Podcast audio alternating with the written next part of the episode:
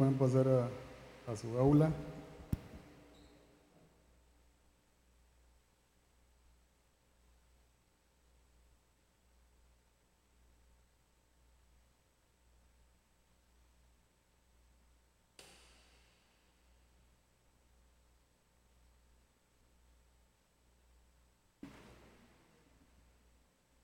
¿Cómo están? Buenas noches.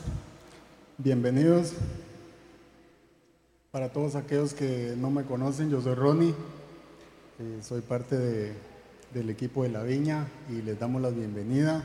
Le damos gracias a Dios que podamos tener la oportunidad de compartir un poquito de lo que Dios tiene para nosotros en esta noche. Así que vamos a comenzar cerrando nuestros ojos y vamos a poner este momento en las manos de Dios. Señor, te queremos dar gracias.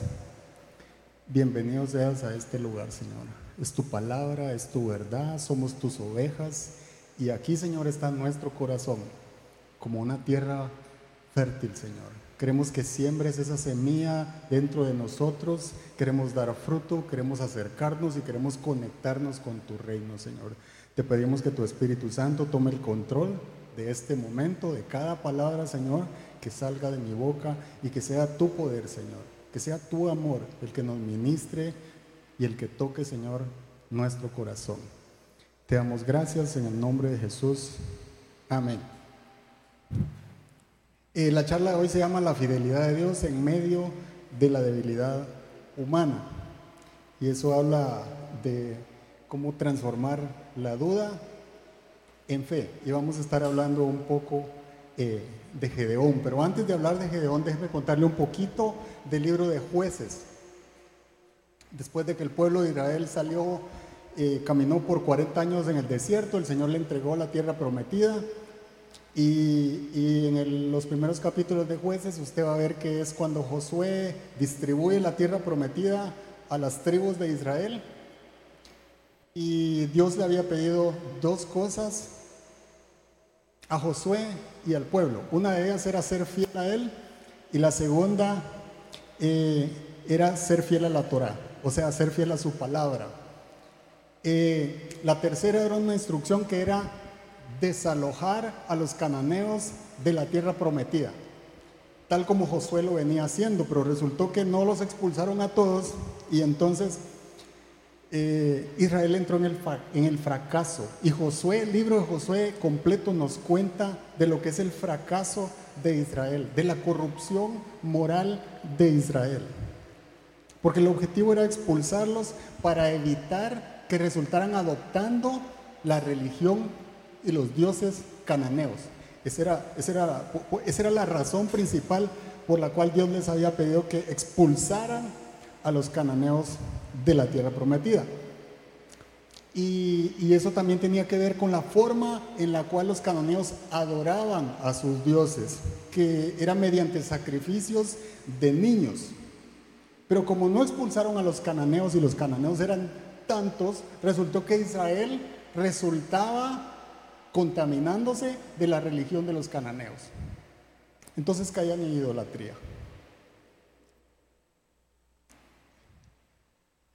Y, cuando nosotros estudiamos el libro de jueces nos vamos a dar cuenta que, que el ciclo se repite muchas veces, donde Dios le entrega la tierra a Israel, Israel prospera, pero nuevamente vuelve a pecar y cae en manos de los madianitas, cae en manos de los cananeos, cae en manos de otras tribus y nuevamente vuelve a estar en esclavitud y sometidos a la religión y sometidos a la fuerza del enemigo.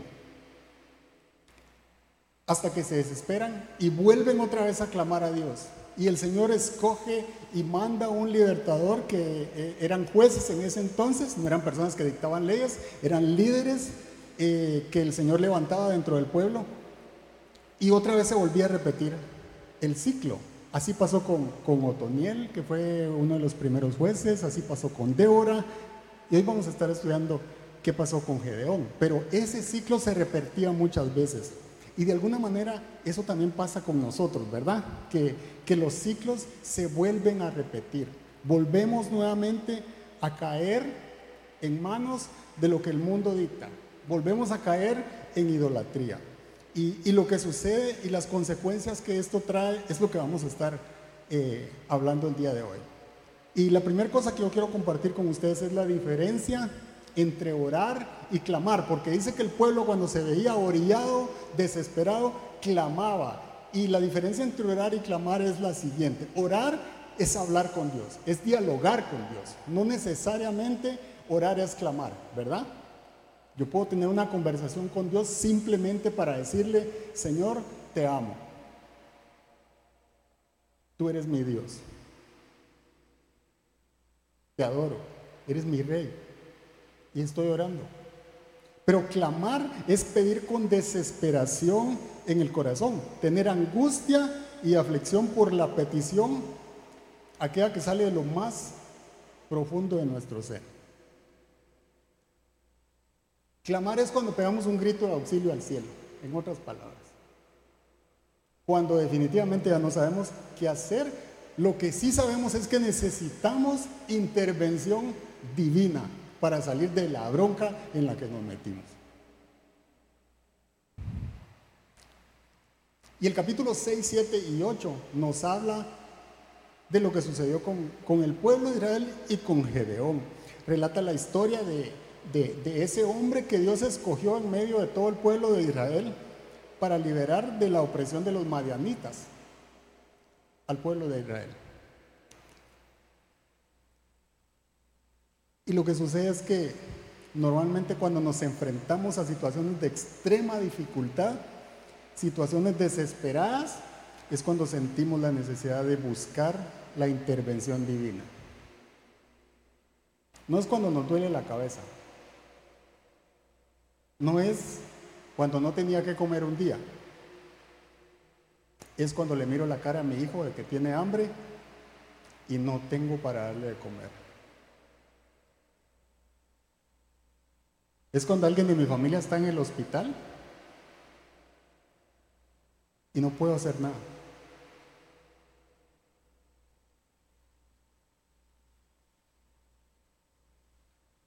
Es cuando tenemos a nuestros padres lejos, sabemos que se enferman, quisiéramos ir y no tenemos cómo ir. Esos son los momentos, son unos ejemplos, unos pequeños ejemplos de cuando nosotros clamamos. Y yo quiero comenzar leyéndole eh, jueces 6 del 7 al 10, dice lo siguiente. Dice, cuando los israelitas clamaron el Señor a causa de los madianistas, cuando los israelitas clamaron al Señor a causa de los madianitas, el Señor les envió un profeta que dijo, así dice el Señor, Dios de Israel, yo los saqué de Egipto, tierra de esclavitud, y los libré de su poder, también los libré del poder de todos sus opresores, a quienes expulsé de la presencia de ustedes para entregarles su tierra. Les dije, yo soy el Señor su Dios. No adoren a los dioses de los amorreos o de los cananeos en cuya tierra viven. Pero ustedes, ¿qué dice? No me obedecieron. Y el versículo 13 al final es Gedeón diciéndole lo siguiente, el Señor nos sacó de Egipto Está haciendo como una pregunta, una exclamación. Este es Gedeón hablando con el Señor, con el ángel de Jehová. Pero le dice, la verdad es que el Señor nos ha desamparado y nos ha entregado en manos de Madian. Eso nos pasa mucho, ¿verdad? Cuando estamos metidos en problemas, entonces sí, al Señor se le olvidó sacarme de la bronca, del problema. Pero antes de que eso me pasara, a mí también se me olvidó obedecer a Dios.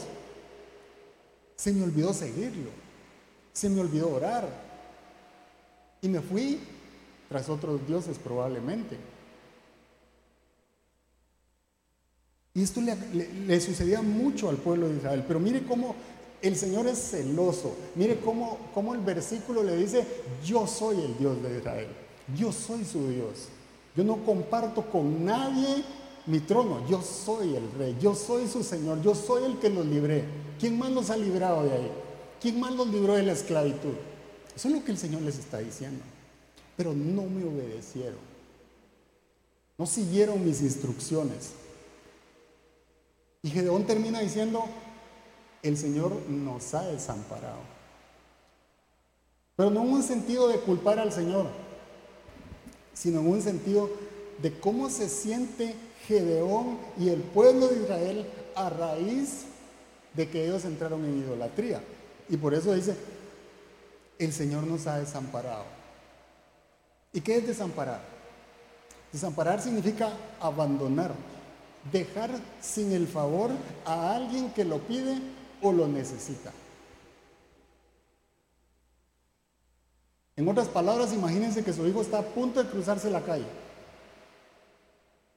y usted está enojado con su hijo. Si usted mira que empieza a caminar, usted se tira encima de él para que no cruce, porque usted sabe el peligro que va a correr, ¿verdad? Pero si ya es un adulto, ¿sigue siendo su hijo? Sí, ¿verdad? ¿Se tiraría? Quizá no, porque ya es un adulto y sabe lo que está haciendo. ¿Israel conocía a Dios? Sí. ¿Sabía quién era su Dios? También. ¿Fue por su propia voluntad que se puso a adorar otros dioses de los cananeos? También es cierto. Entonces Israel se sentía desamparado, como muchas veces nos sentimos nosotros. ¿Y qué significa o qué sucede cuando nosotros clamamos?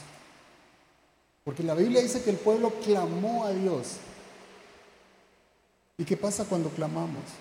Cuando clamamos lo que sucede es que estamos reconociendo nuestra dependencia de Él. Cuando clamamos es un acto de, es un acto de humildad, de rendición. Es reconocer que necesitamos a Dios en nuestro corazón, en nuestra vida. Es una expresión de nuestra fe y dependencia de que Él, como, de Él como nuestro creador, nuestro sustentador y redentor. Eso es clamar. Y entonces yo agarré el, el, capítulo 6, 7 y parte del 8.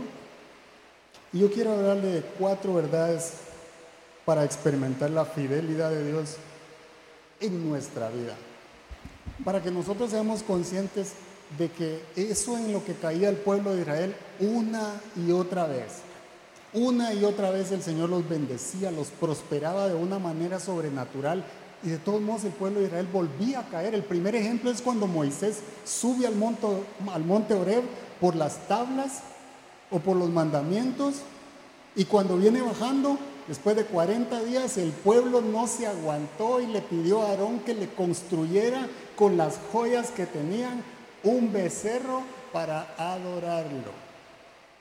¿Qué quiere decir eso? Que no tenemos paciencia para esperar el momento o el tiempo de Dios en nuestra vida. Eso significa que humanamente muchas veces queremos ver para creer. Queremos ver a Dios enfrente para decir yo sí te creo. Pero ellos no podían ver a Dios. El que hablaba con él era Moisés. Y el pueblo se desesperaba y entonces entraron en idolatría. Una y otra vez. Entonces el primer punto se llama Dios es fiel cuando clamamos de corazón. La pregunta es por qué Dios había desamparado a Israel. Jueces 6.1 dice, los israelitas hicieron lo que ofende al Señor y Él los entregó en manos de los mayanitas durante siete largos años. Jueces 6, 8 al 11, se lo resumo, dice, yo los hice salir de Egipto y os saqué de la casa de servidumbre, pero no habéis obedecido a mi voz. Solo ahí nos dice dos cosas, ofendieron a Dios y desobedecieron al Señor. Y quizá la persona que había ofendido a Dios, que había desobedecido a Dios, no fue Gedeón, pero sí su papá, sí los demás israelitas.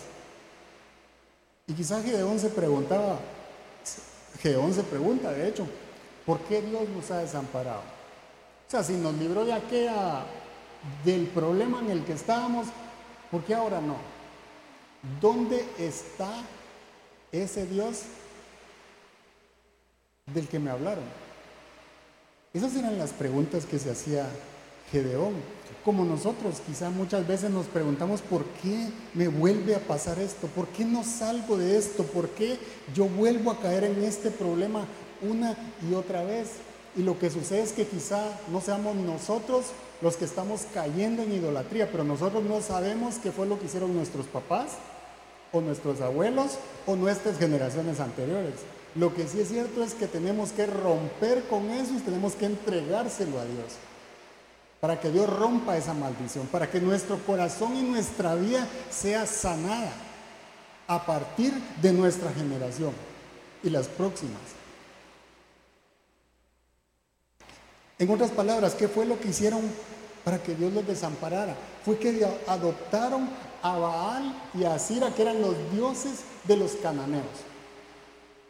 El pueblo de Israel empezó a adorar y a rendirle culto a otros dioses.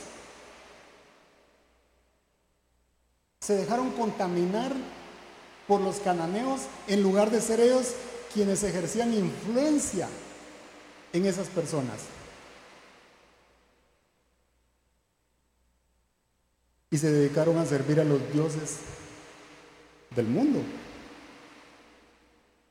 ¿Y cuál fue la consecuencia de eso? La consecuencia de eso es que dice que Israel empobrecía y estaban sometidos a los madianitas. Y esto es muy importante. Eso lo dice en jueces 6 del 2 al 6.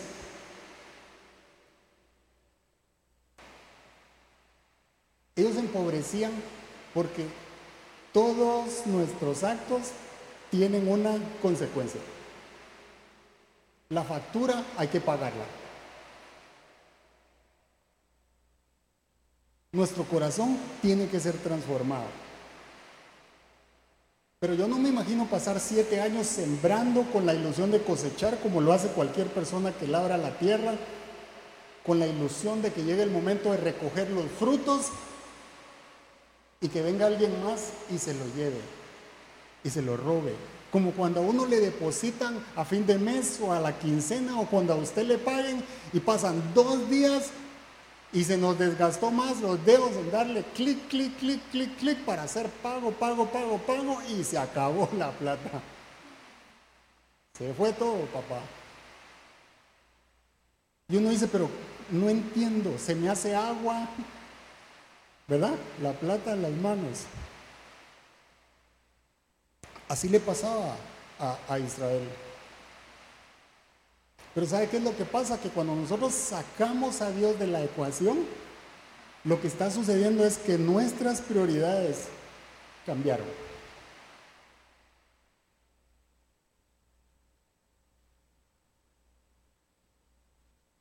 Y Dios pasó a ser segundo, tercero, cuarto lugar en nuestra lista en lugar de ser el primero. Eso es lo que sucede cuando nosotros dejamos de, hacer lo que Dios nos pide. Y quizá usted se preguntará, bueno, pero ya hablamos mucho de idolatría, ya hablamos mucho de adorar otros dioses, yo no, yo, yo, no ando metido en esas ondas, ¿verdad? Yo no me meto en esos clavos. Déjenme leerle lo que dice Colosenses 3.5. Y esto nos va a ayudar un poquito a entrar en el contexto de la idolatría, porque dice, por lo tanto, dice Colosenses 3.5, hagan morir todo lo que es propio de la naturaleza terrenal, inmoralidad sexual, impureza, bajas pasiones, malos deseos y avaricia, las cuales es que, es que, idolatría. No solo se trata de idolatrar a una imagen, a un santo que alguien nos enseñó, que alguien nos dijo. El dinero puede ser algo que nosotros idolatramos, nuestro ego, nuestras pasiones, la inmoralidad sexual. Esto lo que me dice es que nosotros también caemos en idolatría cuando cometemos cualquiera de esos pecados. Porque estamos poniendo a Dios en otro lugar que no le corresponde y le estamos dando la prioridad a cualquiera de esas cosas.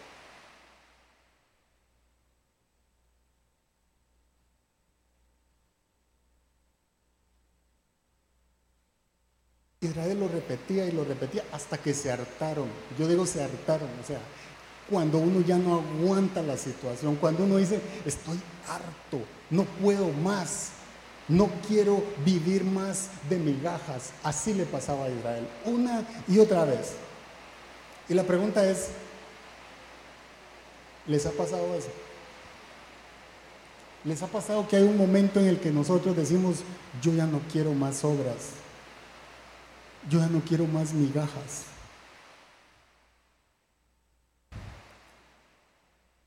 Yo estoy seguro que en la mesa del Padre hay pan y abunda. Yo estoy seguro que en el reino de los cielos hay abundancia, hay provisión, no hay escasez. Yo sé que Dios puede sacarme de esta pobreza espiritual, de esta pobreza material que pueda estar viviendo. Y el pueblo de Israel llevaba siete años en esa situación, hasta que clamó, hasta que agarraron el teléfono y dijeron 911 Reino de los cielos, necesitamos ayuda, auxilio Señor. Solo tú nos puedes sacar de aquí. El que puede acudir a nuestra circunstancia eres tú, Señor. Y clamaron. Y nosotros también debemos de clamar a Dios en toda circunstancia, desesperados. Pero mire lo que dice el Salmo 145, 18 al 19. Dice, el Señor está cerca de quienes lo invocan, de quienes lo invocan en verdad, y cumple los deseos de quienes le temen. Y dice, atiende a su clamor y los salva. Déjeme resumirle eso. Dios está atento cuando nosotros estamos a punto de cruzar la calle. A punto de caer en ese precipicio. A punto de caer en las manos del enemigo. A punto de caer en situaciones que son adversas para nuestra vida. Él está atento al clamor de sus hijos, pero quiere escuchar tu voz. Él quiere escuchar tu corazón. Él quiere que le digas que Él sigue siendo tu Señor, tu Rey, tu Padre. Dios está, siempre estuvo a un clamor de distancia. Y eso me parece demasiado lindo. O sea, la distancia entre estar desamparados y no estarlo fue un clamor. Porque Él es Padre, porque Él nos ama. La distancia que había entre la escasez, la pobreza y la sumisión en la que vivía Israel, esa distancia significaba un clamor. En otras palabras, Dios estaba cerca, atento, pero el pueblo se sentía desamparado. Y muchas veces nos pasa a nosotros, ¿verdad? Pero el pueblo tuvo que arrepentirse, humillarse delante de Dios y decir, no puedo más sin ti, Señor. Porque hay un momento en el que ya tiró todos los dados, tiró todas las cartas, tiró toda la suerte y nada le funcionó. Solo el poder de Dios puede intervenir en unas circunstancias. Y Dios está esperando que nosotros clamemos, que nosotros lo llamemos, porque Él es nuestro Padre. Él no va a dejar a ninguno de sus hijos desamparado.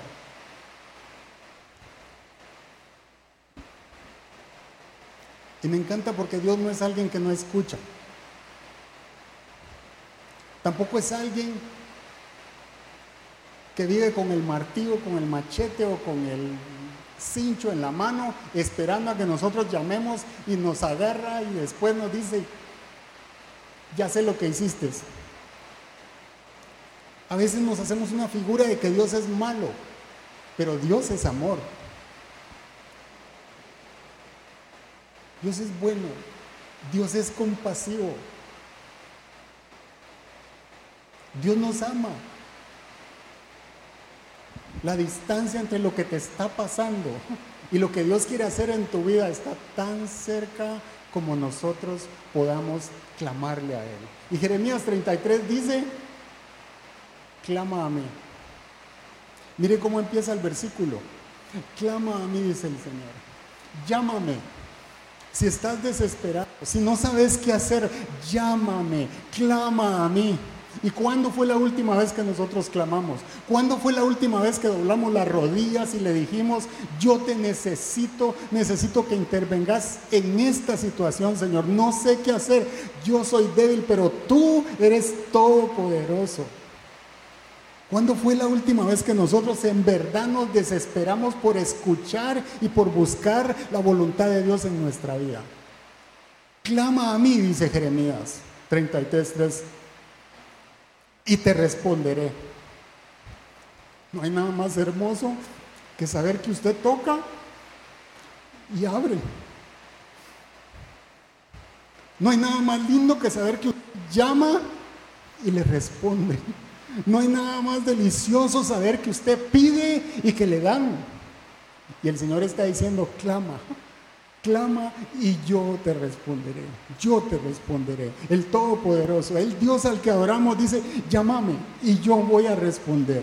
Yo voy a acudir a tu llamado. Yo voy a estar ahí cuando lo necesites.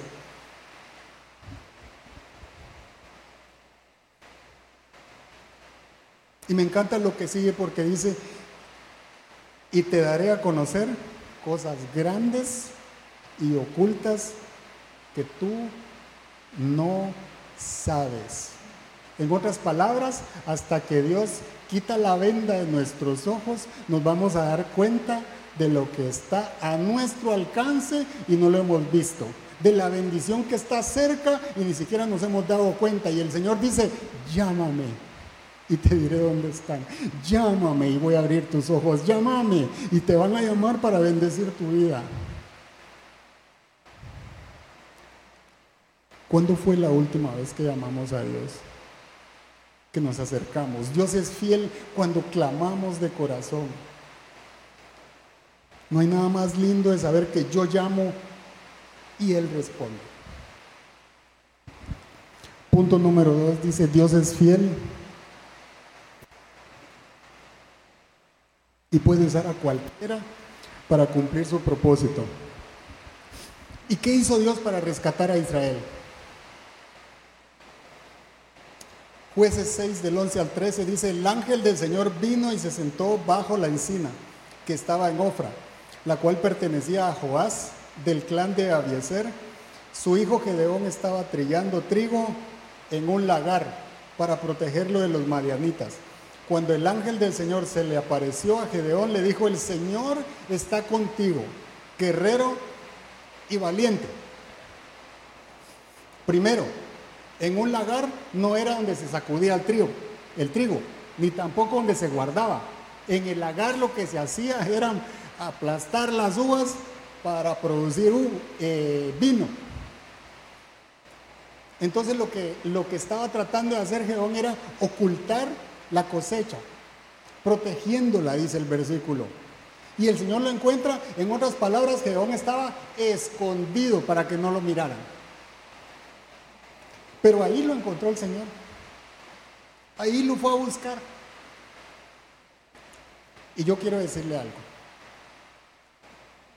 No importa cuánto miedo tengamos.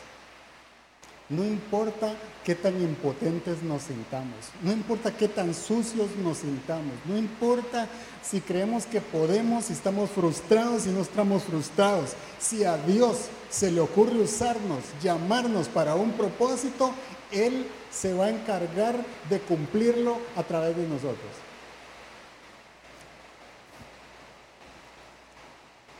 Y Gedeón era más miedoso que, que no sé quién. Pero dice, mire, el versículo 13 dice la respuesta de Gedeón. Y le dice, pero Señor, replicó Gedeón, si el Señor está con nosotros, ¿cómo es que nos sucede todo esto? ¿Dónde están todas las maravillas que nos contaban nuestros padres cuando decían el Señor nos sacó de Egipto? La verdad es que el Señor nos ha desamparado y nos ha entregado en manos de Madián. Le digo algo rapidito aquí. O sea, lo que Gedeón miraba hablando con el ángel del Señor no era lo mismo ni se comparaba con lo que el ángel del Señor estaba viendo en Gedeón. ¿Verdad que no? O sea, ¿por qué nos ha pasado eso? O sea, si tú eres el Señor, ¿por qué no se ha pasado esa onda? ¿Dónde están tus maravillas? O sea, ¿de qué se trata esto, verdad? ¿Por qué me estás hablando a mí?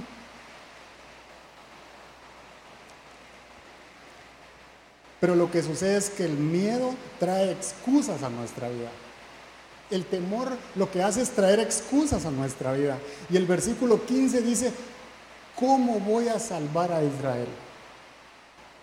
¿Cómo yo, Gedeón, voy a salvar a Israel si mi clan o mi familia es la más débil de la tribu de Manasés? Y yo soy el más insignificante de mi familia, porque Gedeón era el más pequeño de todos sus hermanos. En otras palabras, ¿quién va a usar a Gedeón? Y ahora, ¿quién podrá ayudarnos, verdad? Porque el miedo lo que hace es generar excusas en nosotros. Y el problema es que no nos deja ver lo mismo que Dios está viendo en nosotros. Y el Señor le respondía todo lo que Gedeón le preguntaba. Si usted, lee el 6, el 7, se va a dar cuenta que absolutamente cada duda el Señor se encargó de aclarársela a Gedeón porque él sabía que era un tipo cobarde, un tipo miedoso. Pero a Dios se le ocurrió usar a ese hombre. Y el versículo 16 dice, y el Señor le respondió, tú derrotarás a los madianitas como si fueran un solo hombre porque yo estaré contigo.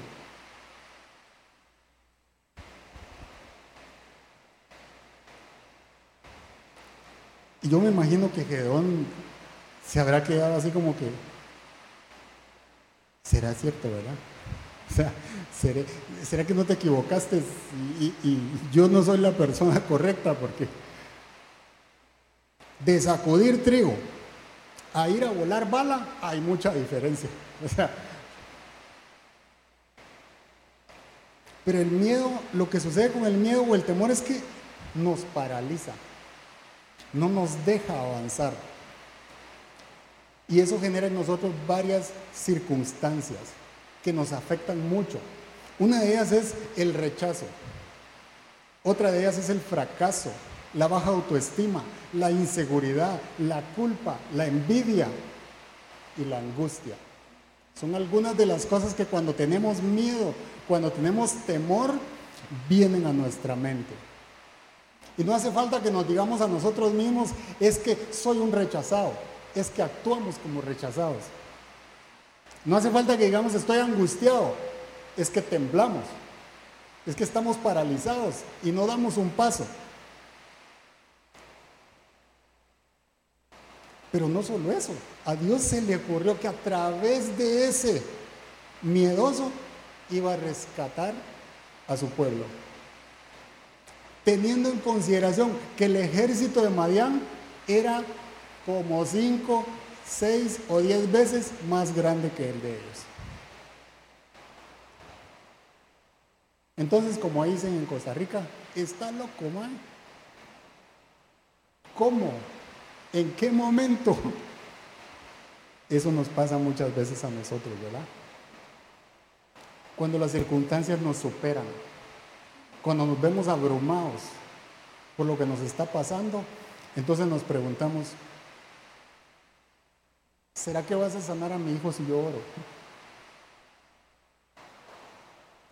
¿Será que si yo hago lo correcto y te obedezco y dejo de hacer ese contrato, donde yo sé que hay algo que no te agrada, pero que me voy a ganar buena plata, ¿será que me vas a bendecir después?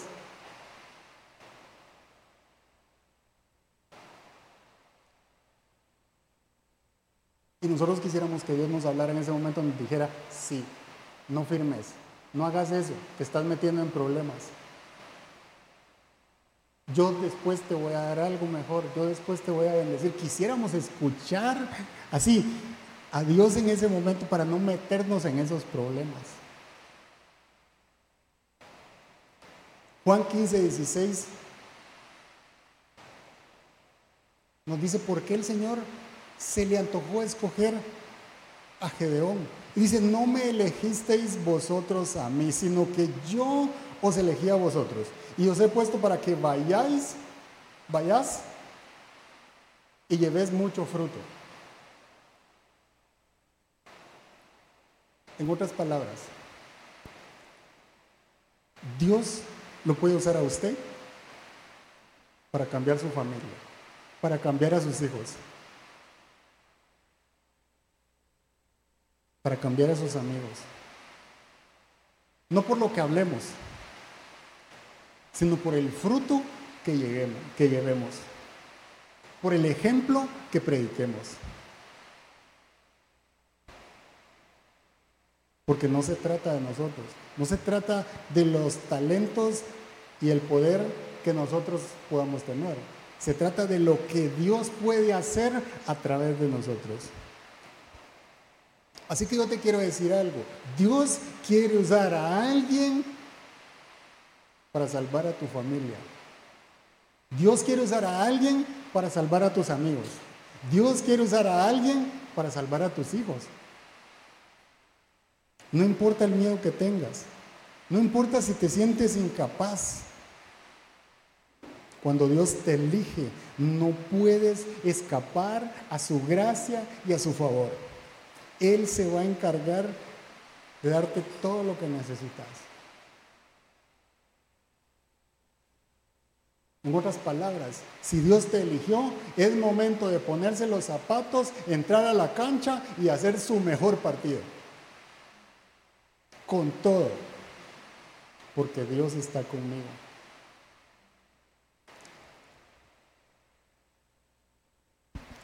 Y muchos de nosotros nos preguntamos, ¿cómo voy a hacer eso?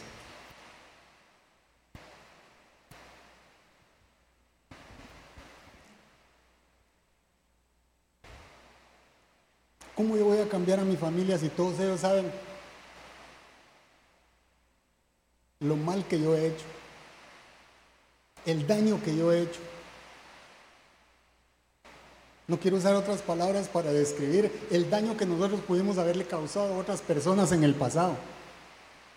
Y entonces vienen esas preguntas a nuestra mente. ¿Será que Dios va a cambiar a mi mamá luego de que ella sabe y me ha recogido cuando estoy casi ahogándome de tanta cerveza que me he tragado y ahora le tengo que llegar a decir y decirle, Dios es bueno, Dios puede cambiar tu vida, Dios te puede sanar. ¿Será que esa persona puede escucharme a mí? Tal vez a mí no, pero a Dios sí. Porque no se trata de las armas que yo tengo, se trata de la gracia, el favor y el poder de Dios en nuestra vida. Y mire lo que dice Primera de Corintios 1 del 27 al 29.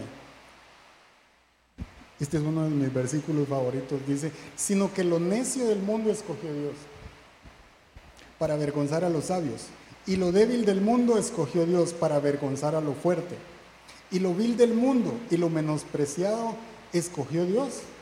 Y lo que no es para deshacer lo que es, a fin de que nadie se jacte en su presencia. Dios no mira el tamaño de nosotros, Dios no mira el color de nosotros, Dios no mira cuántos títulos tenemos, Dios no mira si tenés fuerzas o no tenés fuerzas. Él se va a encargar de darnos absolutamente todo lo que necesitemos. Quizá ni siquiera tengamos que hablar, Quizás solo tengamos que abrazar a nuestro familiar. Quizás solo vamos a tener que prestarle el oído cuando esa persona está pasando en problemas. Quizás solo le vamos a tener que dar parte de nuestro tiempo para que pueda sentir a Dios en ese momento. Y dejar que Dios haga el resto. Él se va a encargar de lo demás. Pero yo le quiero dar una clave hoy. Porque la clave que debe aprender una persona miedosa se sustenta en lo siguiente, que el principio de la sabiduría, ¿qué dice? El principio de la sabiduría es el temor a Dios. ¿Sabe qué significa eso? Que la primer persona a la cual nosotros le debemos de tener temor se llama Dios. Así que si nosotros tenemos miedo de algo, tenemos que decir, sí, tengo miedo de esto, me tiemblan las piernas, pero le tengo más miedo a Dios. Por lo tanto, voy a hacer lo que Dios pide que haga. Voy a hacer su voluntad, voy a ser obediente, voy a creerle.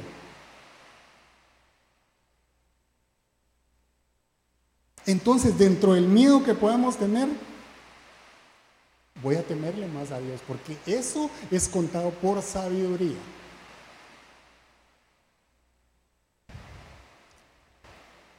Y Gedeón tuvo discernimiento para decir, me da medio, me da miedo, me tiemblan las piernas. ¿Cómo me vas a decir que yo soy un guerrero valiente si lo que estoy haciendo es sacudiendo trigo?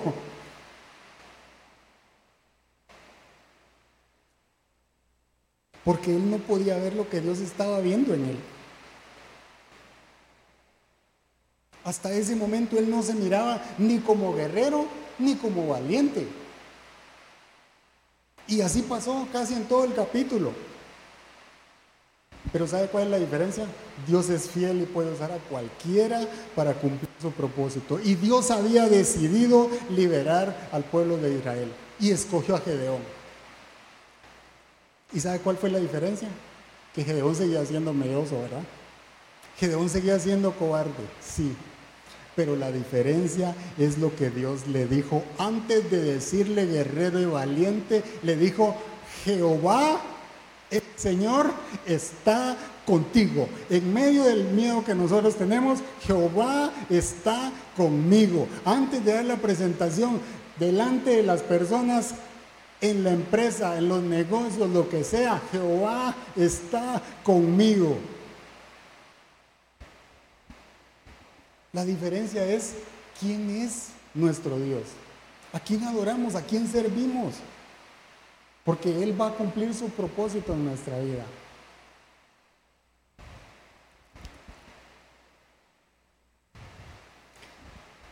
Y el punto número tres dice, Dios es fiel si nos arrepentimos y ponemos nuestra fe en Jesús. El Señor escogió el momento exacto para liberar a Israel escogió a Gedeón para liberar al pueblo. Pero miren lo que hizo Gedeón. Gedeón lo primero que hizo fue, si tú eres el Señor, espera aquí, yo voy a ir a traer mi ofrenda y regreso. Y fue, preparó un cabrito, un efá de panes sin levadura, que es el equivalente a 16 kilos de trigo. Sí, ¿verdad? Y preparó los panes y regresó. Y el ángel de Jehová le dice, pon la carne del cabrito ahí, pon los panes encima de esa roca, échale el caldo, y el ángel de Jehová pone el callado o el bastón y se prende, y se consumió. Y en ese momento Gedeón supo que ese era Dios.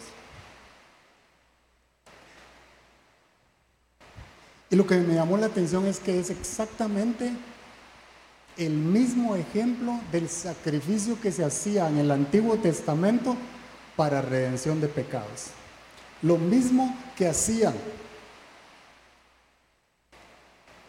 antes de que el sacerdote entrara al lugar santísimo era sacrificar un corderito y llevaban panes y levadura también. En otras palabras, Gedeón estaba diciéndole a Dios, yo te pido perdón por todo Israel.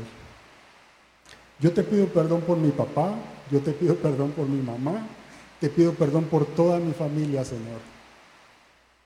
Yo te pido perdón y te pido que sanes esta generación, que comience aquí algo nuevo. Nosotros no tenemos que matar un cabrito. Nosotros no tenemos que hacer el mismo sacrificio porque ¿sabe qué? Ahora que estábamos haciendo la Santa Cena, Primera de Corintios, Primera de Corintios 11 del 23 al 26, Jesús dijo, este es mi cuerpo que por ustedes entregó. Y esta es mi sangre que por ustedes derramo. Hagan esto. ¿Sabe qué significa eso? Significa que Jesús ya pagó en la cruz del Calvario por usted y por mí. Él ya se sacrificó de una vez y para siempre. Él se entregó por nosotros. El sacrificio ya lo consumó Jesús. Pero nos pide fe y obediencia. Eso significa que cada vez que nosotros le fallamos, tenemos que regresar a la cruz para recordar que podemos ser perdonados. Que sí podemos encontrar perdón, que sí podemos entrar al trono de la gracia y encontrar misericordia para el oportuno socorro. Porque nosotros hemos sido salvados, hemos sido escogidos. Dios, a Dios le ha placido encontrarnos, rescatarnos, salvarnos y ser la luz y la sal de este mundo. Entonces Gedeón vino y, se arrepintió, hizo un acto de arrepentimiento por todo Israel delante de Dios. Pero no solo se quedó ahí. Porque entonces Dios le dice, ¿sabes qué, Gedeón? Yo perdono a Israel, pero hay que volver las prioridades al lugar correcto. Arrepentimiento lleva consigo redefinir las prioridades nuevamente.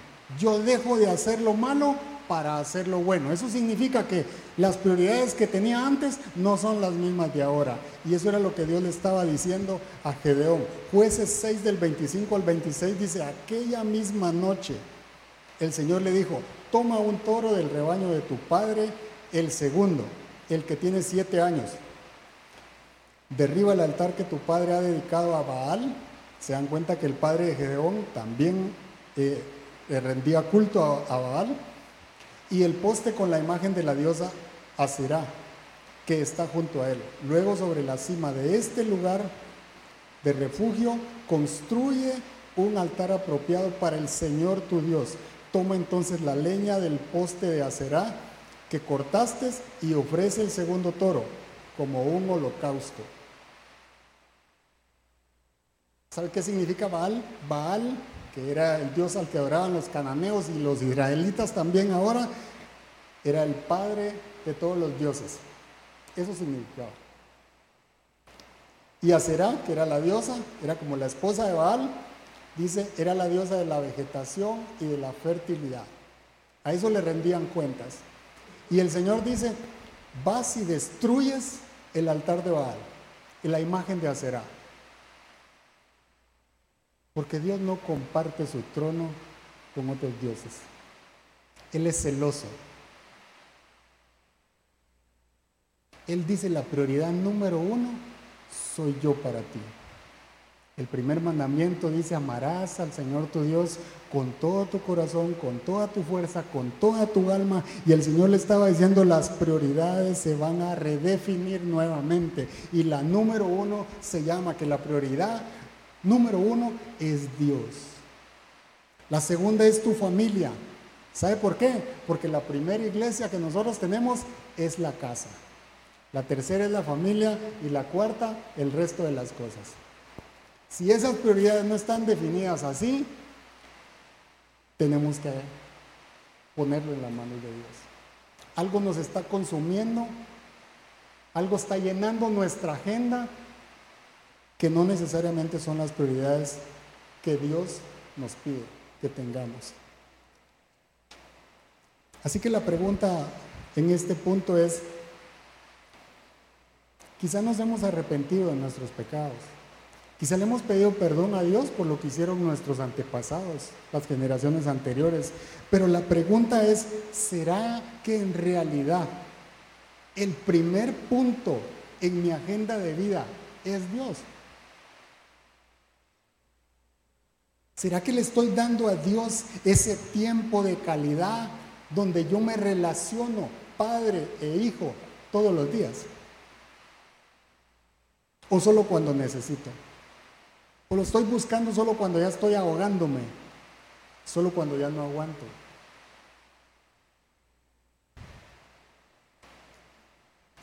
Yo le voy a decir una cosa, si Dios es el primero en nuestra vida, todas las demás prioridades automáticamente se van a organizar, así como Él las, necesita. Si Dios es primero, lo demás solito se va a acomodar.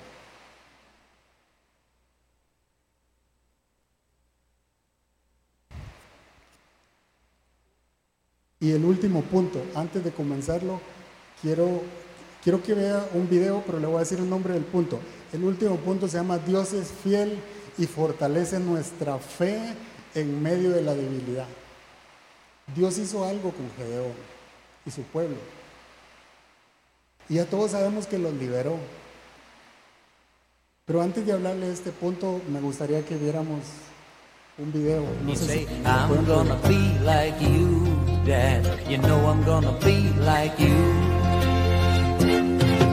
And the cats in the cradle and the silver spoon. Little boy blue the Dad, I don't know when, but we'll get together then. You know we'll have a good time then.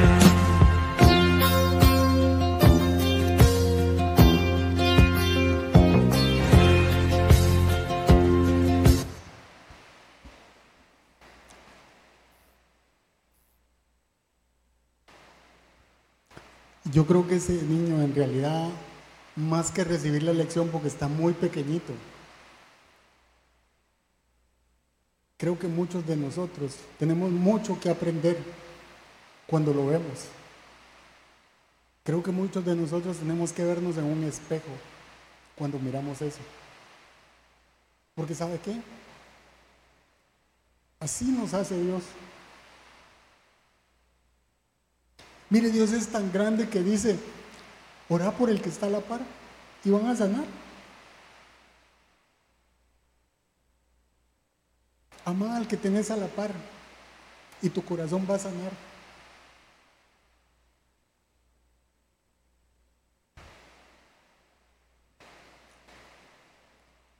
Dios es fiel y cuando Él nos pide algo, Él se encarga de que suceda. Él se encarga de abrir las puertas que han estado cerradas. Porque Dios fortalece nuestra fe mostrando su fidelidad. En medio de nuestra debilidad, Él es fuerte. Dice jueces 7, versículo 2. El Señor le dijo a Gedeón, miren lo que le dijo Dios a Gedeón, tienes demasiada gente para que yo entregue a Madián en sus manos a fin de que Israel no vaya a jactarse contra mí y diga que su propia fortaleza lo ha librado. Madián eran más o menos 135 mil hombres. Israel eran 32 mil. Y Dios le dice, yo te mando a vos. En otras palabras, si a mí me dicen, le toca, ay papá, hasta aquí llegamos. O sea, 32 mil contra 135 mil. Ah, estamos listos. Entonces no me puedo imaginar a Gedeón. Ya de por sí era cobarde, pero mire, 32 mil son demasiados. No quiero que quede duda que Dios te va a librar, Gedeón, de esto. El pueblo de Israel no puede dudar que fue mi mano. Y lo primero que Dios le dice es, pregúntale a todos los que tienen miedo, y diles que se regresen. ¿Sabe cuántos se regresaron? 22 mil se regresaron. De 32 mil, 22 mil dijeron, tenemos miedo, Señor. Y van de regreso para la casa. y quedaban diez mil. Y el Señor le dice, son muchos, son muchos Gedeón. Diez mil son demasiados. Quiero que los lleves al río y ahí los vas a hacer que beban agua. Y yo te voy a decir quién sí y quién no. Y Gedeón los lleva al río. Beban agua. Algunos se hincaban y bebían metiendo la cabeza en el agua y otros agarraban el agua y la lamían como hacen los perritos y el Señor dice, esos, con esos vas a ir. Y eran solo 300. Solo 300. Yo no me puedo imaginar la expresión de Gedeón con 300 hombres. Lo que sí es cierto es que él, él sigue teniendo mucho miedo. Y yo creo que cualquiera de nosotros tiene miedo. A cualquiera de nosotros le pueden temblar las piernas en medio de esa situación. Y el Señor le dice, ¿sabes qué, Gedeón? Si aún sientes temor, baja al campamento con tu criado. ¿Y sabe con quién bajó Gedeón? Con el criado. O sea, seguía teniendo mucho miedo. Y el Señor no le dijo, anda, solo vos y el criado y a, y a volarle bala a los otros. No, el Señor le dijo, baja si tienes miedo y vas a escuchar lo que los otros, es decir, los marianitas, están viendo.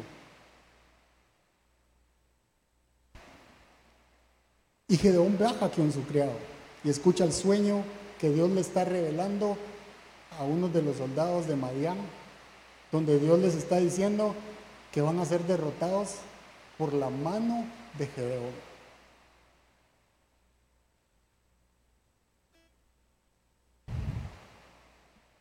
Y Gedeón seguía teniendo miedo. Yo le pregunto a usted, ¿será que nosotros tendríamos miedo como él lo tuvo? ¿Será que cuando un hijo de nosotros se enferma, nosotros nos llenamos de temor? ¿Será que cuando nos despiden, nos llenamos de temor? ¿Será que cuando las cosas, el jefe no me quiere o las cosas no salen como nosotros esperábamos, nos llenamos de temor?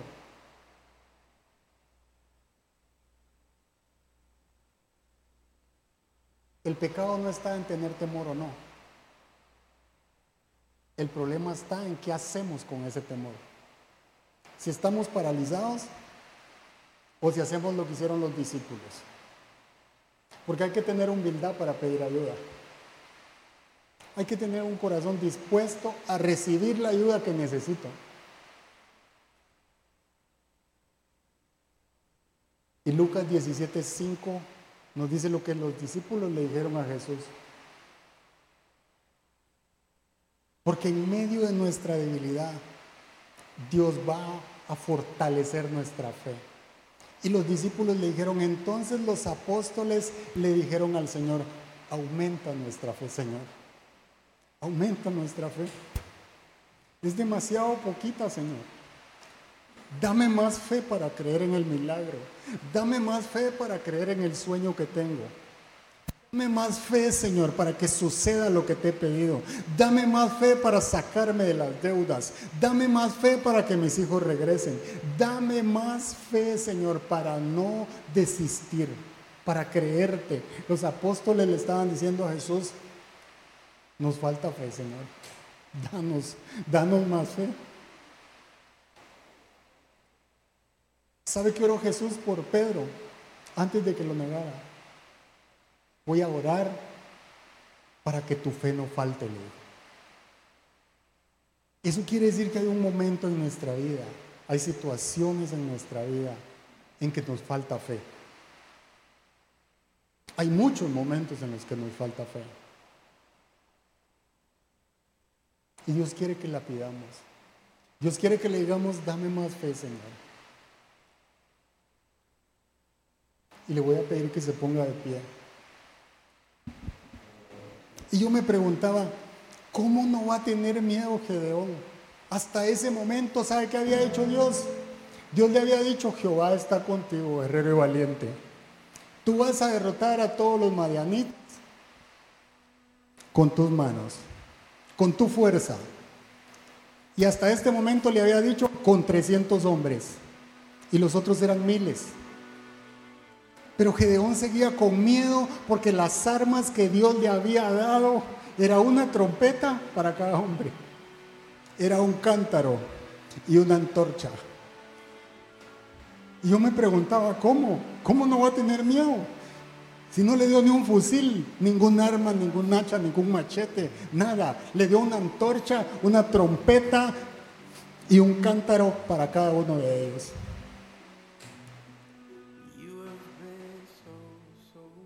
Pero Dios le dijo, oculten las antorchas adentro del cántaro. Y cuando yo les diga, reviéntenla y toquen la trompeta. Porque las, las armas del cielo son diferentes a las de este mundo. Crean y sean obedientes. Créanle a Dios y las cosas van a suceder. Créanle a Dios porque el reino de los cielos es así de loco.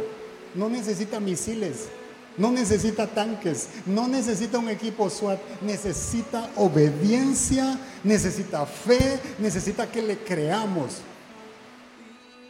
Dios es tan grande, Dios es tan poderoso para derrotar a nuestros enemigos. Con un poquito, con un poquito. Dios no necesita tanto para derrotar a nuestros enemigos. ¿Sabe qué hizo Dios? Simplemente los confundió. Y entre ellos se mataron. Así de poderoso es el reino de los cielos. Así de grande es nuestro Dios. Dios le dijo, vas a ir y los vas a derrotar con tu mano. Hazme caso, Gedeón. Vas y tocas la trompeta y yo te voy a entregar a Madián en tus manos. Pero le pidió creer, porque la batalla, el que la iba a librar era Dios. Termino con este versículo, Éxodo 14, 14. Dice, ustedes quédense quietos, dice el Señor, quédense quietos, que el Señor presentará batalla por ustedes. Dios va a regresar a tu hijo, a tu hija. El que puede sanar el cáncer es Dios. El que puede soplar vida a cada célula de tu cuerpo es el Espíritu Santo. El que le puede dar vida a ese sueño que tanto has pedido es Dios. Porque dice su palabra, si Dios es con nosotros, ¿quién contra nosotros? El reino de los cielos es poder y mayor es el que está conmigo que el que está en el mundo.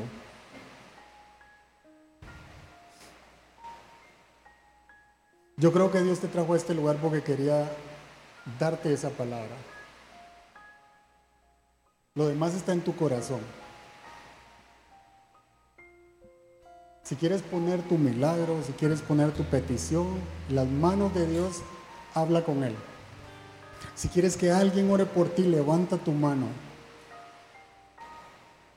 Pero Dios está en este lugar.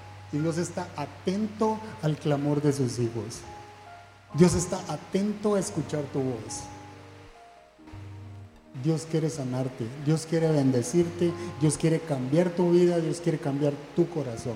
Y yo creo que el Señor está en este lugar para bendecir a su pueblo. Así que te damos gracias, Señor. Si alguien necesita oración, levante su mano y dejemos que el Espíritu Santo descienda en este lugar. No se vaya de este lugar si necesita oración. Levante su mano, levante su mano con fe y créale a Dios que sea su corazón el que clama y el que grita al reino de los cielos, Señor, aquí estoy desesperado, necesito que intervengas, necesito un milagro, Señor. Te damos la gloria, Señor, porque yo sé que tú algo vas a hacer en este lugar. Escucha cada corazón, escucha nuestras peticiones, escucha nuestras necesidades y te damos la gloria y te damos el honor, Señor.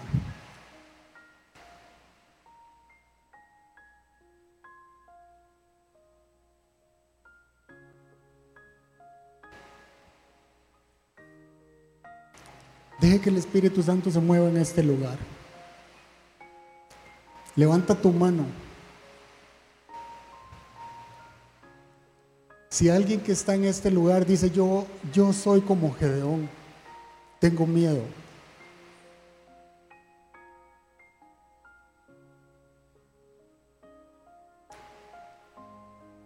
Levante su mano y deje que el Señor le dé las fuerzas que necesita, que el Señor le dé las armas que usted necesita.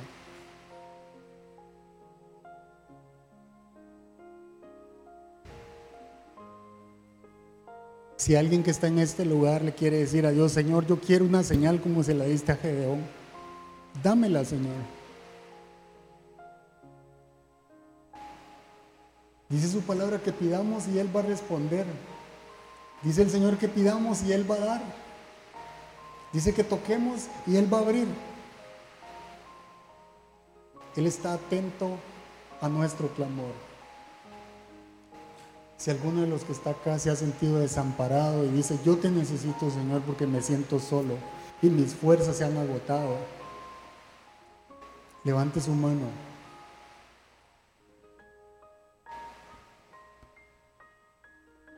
Dios quiere hacer algo en tu vida.